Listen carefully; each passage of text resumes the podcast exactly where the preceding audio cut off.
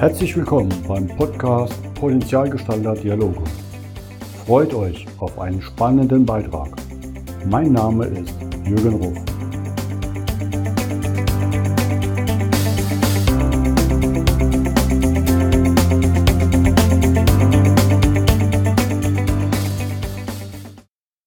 Willkommen zum heutigen Podcast.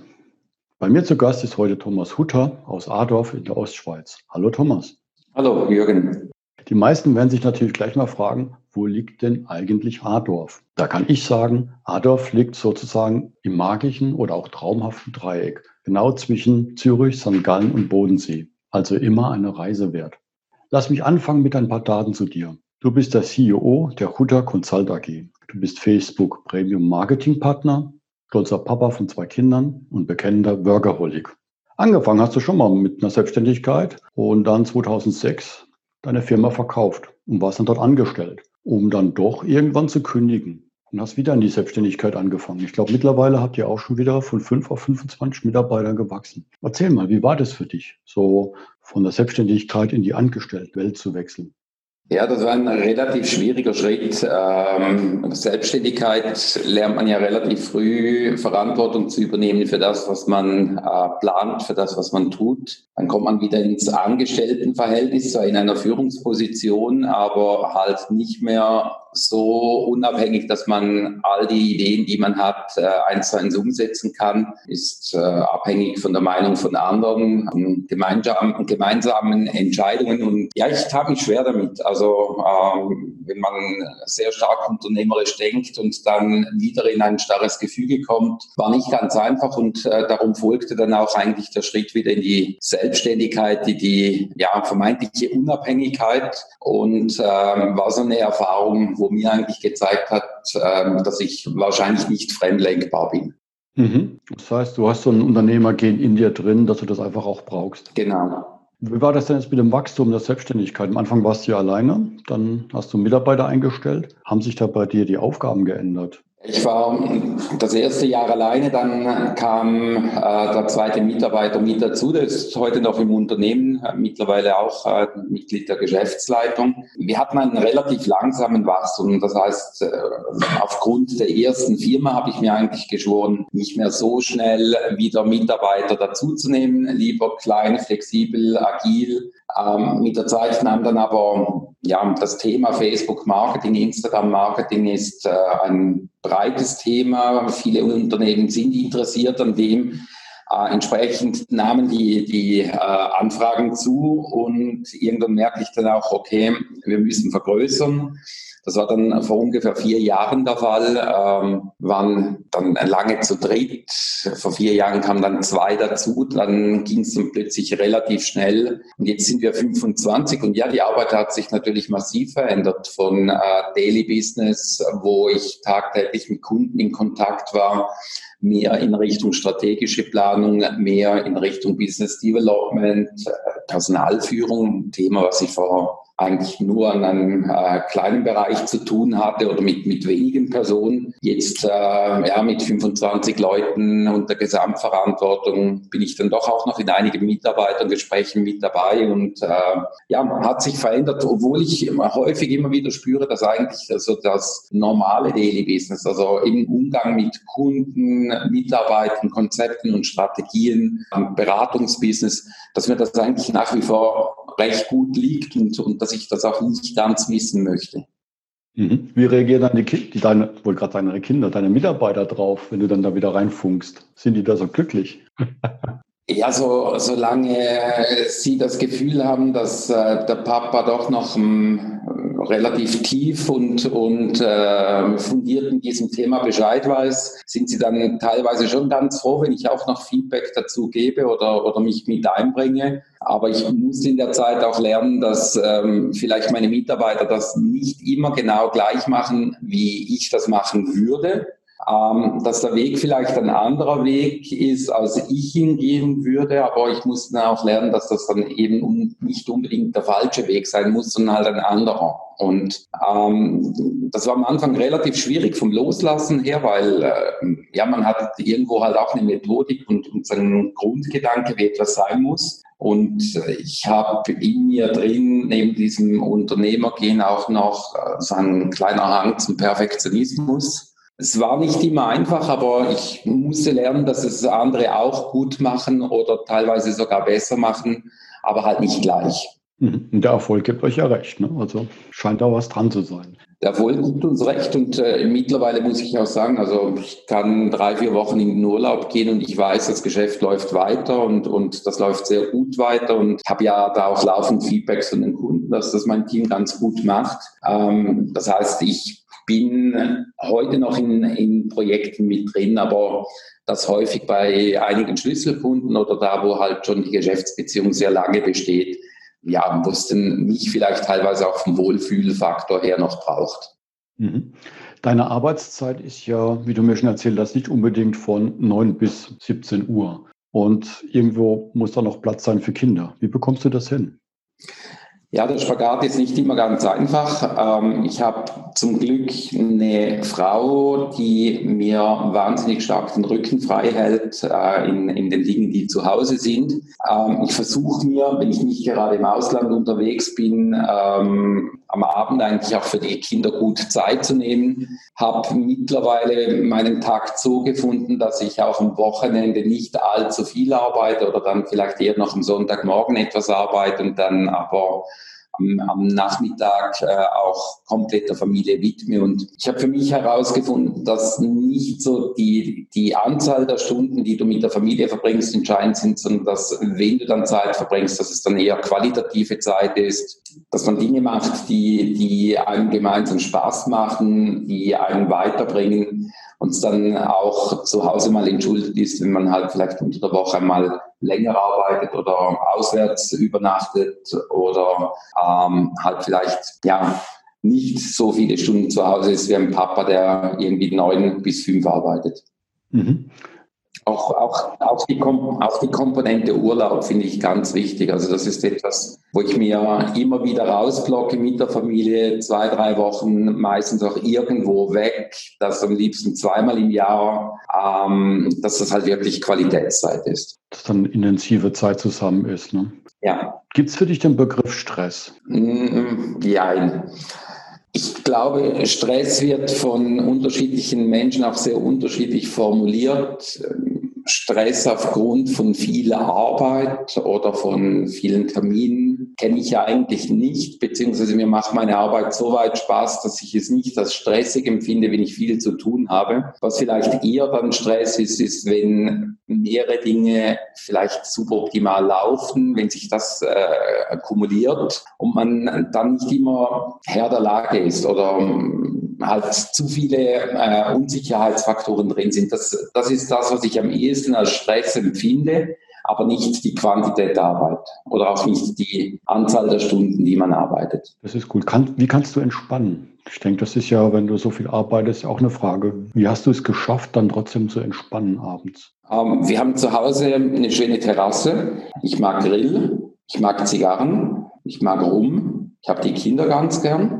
Und dann ergibt sich das irgendwie von selbst. Das heißt, äh, raus aus dem Büro nach Hause. Nicht, dass ich zu Hause nicht auch noch ein Büro hätte, aber das ist so für mich der, der Übertritt. Jetzt geht's ins Private und da kann ich doch relativ schnell abschalten. Abschalten heißt vielleicht nicht unbedingt immer auch das Handy weglegen, aber Gedanken sind dann vielleicht an einem anderen Punkt. Und ähm, doch, das geht eigentlich relativ locker auch im Urlaub, so nach ein, zwei Tagen Urlaub, ähm, sind die Gedanken eigentlich dann auch weg vom Geschäft. Also ich sehe schon, du bist ein Genussmensch in der Richtung und das gibt dir dann so einen richtigen Kick zum Entspannen. Cool. Du hast gerade eine spannende Aktion in LinkedIn gemacht. Mit so einer schönen Anfrage von jemand, wie ich sie leider auch momentan zu viel bekomme, ähm, wo dich jemand dir was verkaufen wollte, was du eigentlich selbst im Portfolio hast und sogar vielleicht professioneller kannst und hast dementsprechend mit, man nennt es Guerilla-Marketing, Antwort darauf reagiert. Wie, wie, wie war das für dich?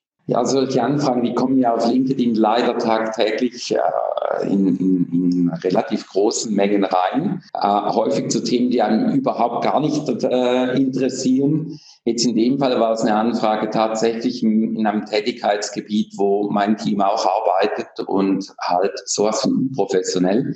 Und äh, ich habe in der Vergangenheit schon zwei, dreimal Tests auf LinkedIn gemacht und das kam dann halt gerade in der Situation zurecht. Beziehungsweise ich habe mal für mich eine Strategie zurechtgelegt, wie ich mal mit sowas einen Reichweitentest machen möchte. Wartete auf die richtige Gelegenheit, bis eine Anfrage kommt, die mein Thema äh, betrifft und habe dann, ich sage jetzt mal, mit einer flapsigen Antwort provoziert, das auch gleich noch öffentlich gemacht, dass äh, dass das äh, mein Netzwerk auf LinkedIn sehen kann. Habe da zwei, drei Faktoren mit eingebaut, äh, dass man darauf gehen kann, dass interagiert wird damit. Das heißt, ein kleines Beispiel Rechtschreibfehler eingebaut in meine Antwort, dann flapsig reagiert und das in Kombination, das heißt, man polarisiert ja so.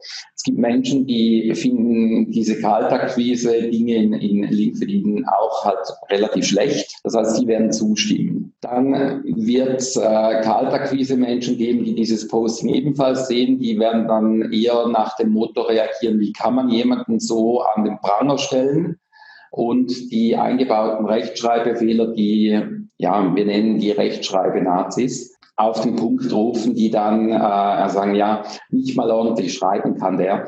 Und die Kumulation dieser ähm, Reaktion der verschiedenen Lager bewirkt dann, dass äh, hohe Interaktion auf einem Beitrag entsteht und so der Beitrag extreme Reichweite generiert. Und in nachgelagerter Aktion, also als, als das auf dem Höhepunkt war, hat man dann eigentlich oder habe ich dann eigentlich auf diesen Kommentar beziehungsweise auf diesen Beitrag plus auf die gehässigten Kommentare wiederum reagiert mit einem Beitrag auf LinkedIn, der dann das Ganze eigentlich erklärt, was für Mechanismen sind da dahinter und wie man so rund 200.000 Menschen innerhalb von kurzer Zeit erreichen kann. Das ist schon krass, 200.000. Ne? Wenn ich so denke, wenn ich ein paar Fachartikel poste, da kommt mal ein paar hundert Views und so eine Aktion 200.000, das ist ja schon eine Hausnummer. Ja, es ist ähm, für mich halt auch eine Bestätigung dafür, dass diese Social Media Plattformen, egal ob jetzt das Twitter, Facebook, LinkedIn ist, halt nach wie vor die gleichen Muster verwenden wie noch vor zehn Jahren. Und wenn man in der Regel etwas Aktuelles dazu bringen kann und unterschiedliche Interessensgruppen damit triggert, dann kann man davon ausgehen, dass relativ viel Interaktion zustande kommt und Interaktion ist einer der Haupttreiber für Reichweite. Und ähm, diese Mechaniken, die sind nicht neu. Also das, das Grundprinzip äh, hohe Aktualität, ähm, unterschiedliche Zielgruppen, die getriggert werden, eine Polarisierung drin, äh, das, das war schon immer eigentlich äh, ein, einer der Haupttreiber für Reichweite im Social Network. Und das zeigt, dass es nach wie vor funktioniert. Insbesondere die, ich sage jetzt mal, Social Media Kompetenz auf LinkedIn grundsätzlich eine tiefere ist als beispielsweise bei Menschen, die schon sehr lange Facebook nutzen und halt gewisse diese Muster mittlerweile kennen. Mhm. Du hast ja auch danach noch eine Umfrage gemacht auf LinkedIn, wie dort Kaltakquise ankommt.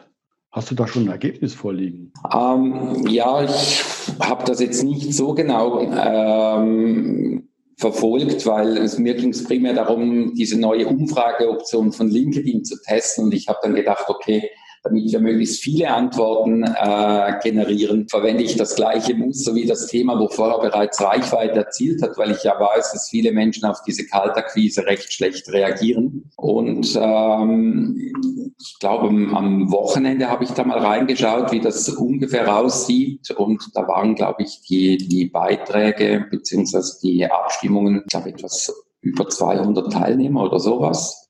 Moment, ich sehe es jetzt gerade vor mir, 274 Stimmen mittlerweile. 61 Prozent der Abstimmenden finden Kaltakquise und Hardcore-Sales-Typen zum Kotzen und Scheiße. 14 Prozent zum Kotzen und 13 Prozent nur Scheiße und 12 Prozent finden es gut. Ja, das gibt vielleicht doch dem einen oder anderen nochmal eine Überlegung als Impuls, ähm, wie er seine Kunden ansprechen mag. Gut, die, ich sage jetzt mal, die Umfrage ist aus äh, soziodemografischen äh, Punkten natürlich nicht ganz korrekt und äh, drei negative Antwortmöglichkeiten versus eine positive wäre wahrscheinlich jetzt auch nicht unbedingt nach Lehrbuch. Äh, aber es ging ja auch darum, wieder ein bisschen zu polarisieren, darum auch die Emojis, die darin verwendet wurden. Die haben ja dann auch schon Spaß gemacht, draufzuklicken. Genau. Du, du bist jetzt ja ein alter Hase, was Facebook angeht, bist über zwölf Jahre drin. Hast du da noch so ein paar Fallbeispiele, wo du sagst, das sind so gute Beispiele, wie man da was machen kann? Oder auch ähm, abschreckende Beispiele, wo du sagst, Leute, passt auf, das sind so die Fallstricke, die man leicht vermeiden kann? Also ich glaube, die Dinge, die man leicht vermeiden kann, ähm, sieht man immer wieder, aber grundsätzlich alles, was irgendwie kettenbriefartig daherkommt. Ähm, man hat gehört von irgendjemandem oder von einer befreundeten Person oder irgendwas das sind in der Regel immer Falschmeldungen. Ähm, was man häufig auf Facebook aktuell sieht, äh, so Postings, äh, du kannst jetzt trotzdem sehen, wer dein Profil angeschaut hat. Und wenn man das anklickt, dann aktiviert man eigentlich wiederum einen, einen Script, der dann automatisch postet und Freunde markiert. Also eigentlich eine, ein, ein Spam-Mechanismus auch da, es ist mittlerweile seit zehn Jahren bekannt, dass Facebook keine Technologie unterstützt, die einem Nutzer zeigt, wer das Profil besucht hat. Also auch da fällt man eigentlich immer wieder drauf ein.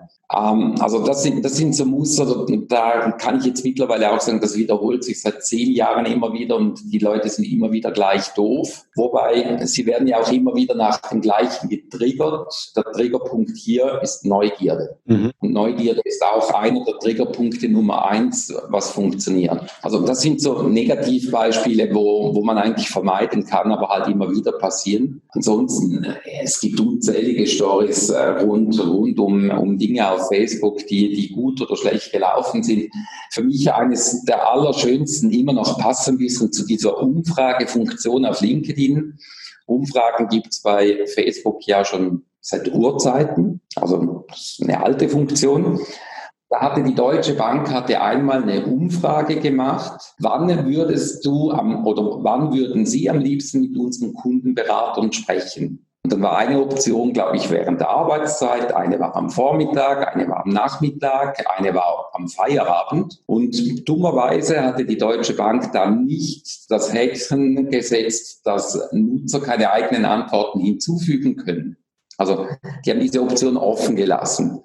Und ein Nutzer hat dann darunter geschrieben, sobald die Deutsche Bank keinen Waffenhandel mehr finanziert. Sehr schön. Und das war dann auch die Abfrage oder die, die, das Abstimmungsergebnis oder die Option innerhalb der Abstimmung, die, ich glaube, 8.000 oder 9.000 Leute aktiviert hatten versus den anderen, die dann vielleicht ein Prozent der Stimmen hatten.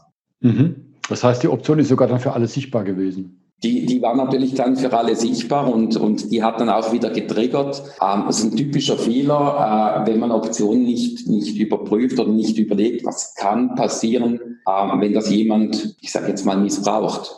Gab es eine Reaktion von der Deutschen Bank dazu? Ich meine, das wäre ja professioneller Umgang auch eine Antwort darauf geben. Ja, äh, sie haben es dann irgendwann gelöscht. Also es war eigentlich genau so ja, wie soll ich sagen, so, so schlecht, wie man das Ganze eingestellt hat, so schlecht hat man sich dann auch rausgezogen, weil auch darüber hätte man natürlich mit einer Antwort, mit ein bisschen Transparenz etc. Äh, auch wieder positives Echo generieren können. Aber da merkt man dann eben auch Social Media Kompetenz ist halt grundsätzlich eine andere, als vielleicht bei Unternehmenskommunikation primär gefragt ist. Da stimme ich dir zu. In meinen ersten Social-Media-Jahren gab es da sogar so Ethikregeln, wie man moderiert, wie man da Vertrauen aufbaut ähm, und nicht einfach nur rausballert. Hat sich, vermisse ich leider etwas ähm, in den letzten Jahren. Ja. Das hat sich, das hat sich teilweise ein bisschen ähm, verroht, das Ganze. Aber man sagt ja auch immer, es muss authentisch sein, es muss auf Augenhöhe sein. Und da bin ich mittlerweile halt auch so, wo ich sage, okay, ein Unternehmen sollte halt auch hier eher so reagieren, wie sie reagieren würden und nicht unbedingt nach Lehrbuch, weil im Endeffekt ist glaubfrei lieber, authentisch, wesentlich glaubwürdiger als gekünstelt nett. Mhm das stimmt. Und darum auch, ich sage jetzt mal, die Aktion, die ich bei LinkedIn gemacht habe, klar hat die polarisiert und klar sind da zwei, drei Wörter drin vorgekommen, die würde man wahrscheinlich in einer gepflegten Unternehmenskommunikation nicht unbedingt so einsetzen. Auf der anderen Seite, die Leute, die mich kennen, die mich eins zu eins kennen, die wissen, dass ich die Dinge sehr gerne direkt anspreche. Und so direkt ansprechen heißt halt teilweise auch Dinge so beim Namen zu nennen, dass sie jeder versteht. Und ich glaube, das ist bei äh, Social Media Aktivitäten extrem wichtig, dass man eben sich selber ist und dass man versucht, authentisch zu sein und das dann unter Umständen zwar aneckt, aber man sagt ja so schön, man kann nicht everybody's darling sein und ähm, mir ist lieber, ich bin nicht jedem Manns Liebling, aber ich habe ein Profil. Genau, ein Profil hat halt Kanten. Ne? Das gehört halt dazu. Genau. Du hast mittlerweile einen eigenen Podcast gestartet, um deine Erlebnisse, Erfahrungen, auch deine Kunden, Interessierten weiterzuteilen. Was macht ihr da? Was kann ich da erwarten, wenn ich den abonniere? Ja, wir haben vor zehn, nee, vor elf Wochen haben wir mit dem Podcast gestartet. Wir bringen wöchentlich am Freitag eine neue Ausgabe. Verantwortlich dafür ist äh, mein Geschäftsleitungskollege Thomas Besmer. Ich werde da aber in naher Zukunft auch aktiv werden. Ähm, wir nennen ihn Digital Marketing Upgrade.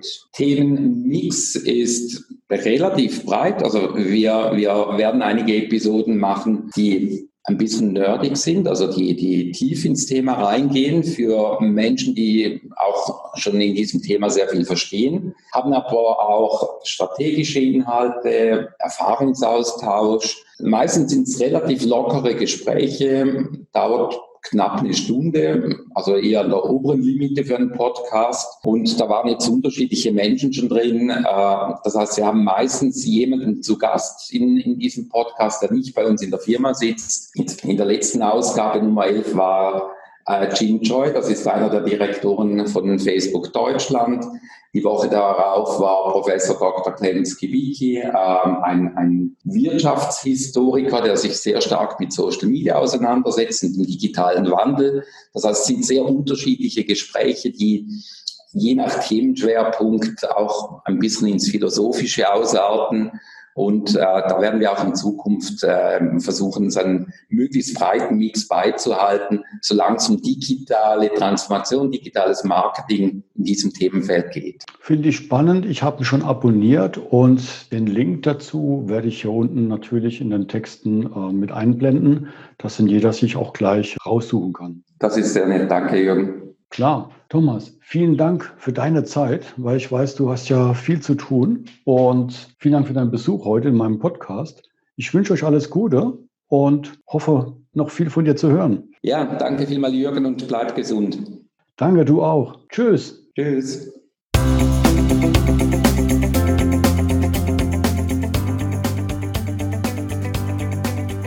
Das war der Podcast Potenzialgestalter Dialoge von Jürgen.ruff Consulting. Vielen Dank, dass du vorbeigeschaut hast. Mache dir einen wunderschönen Tag.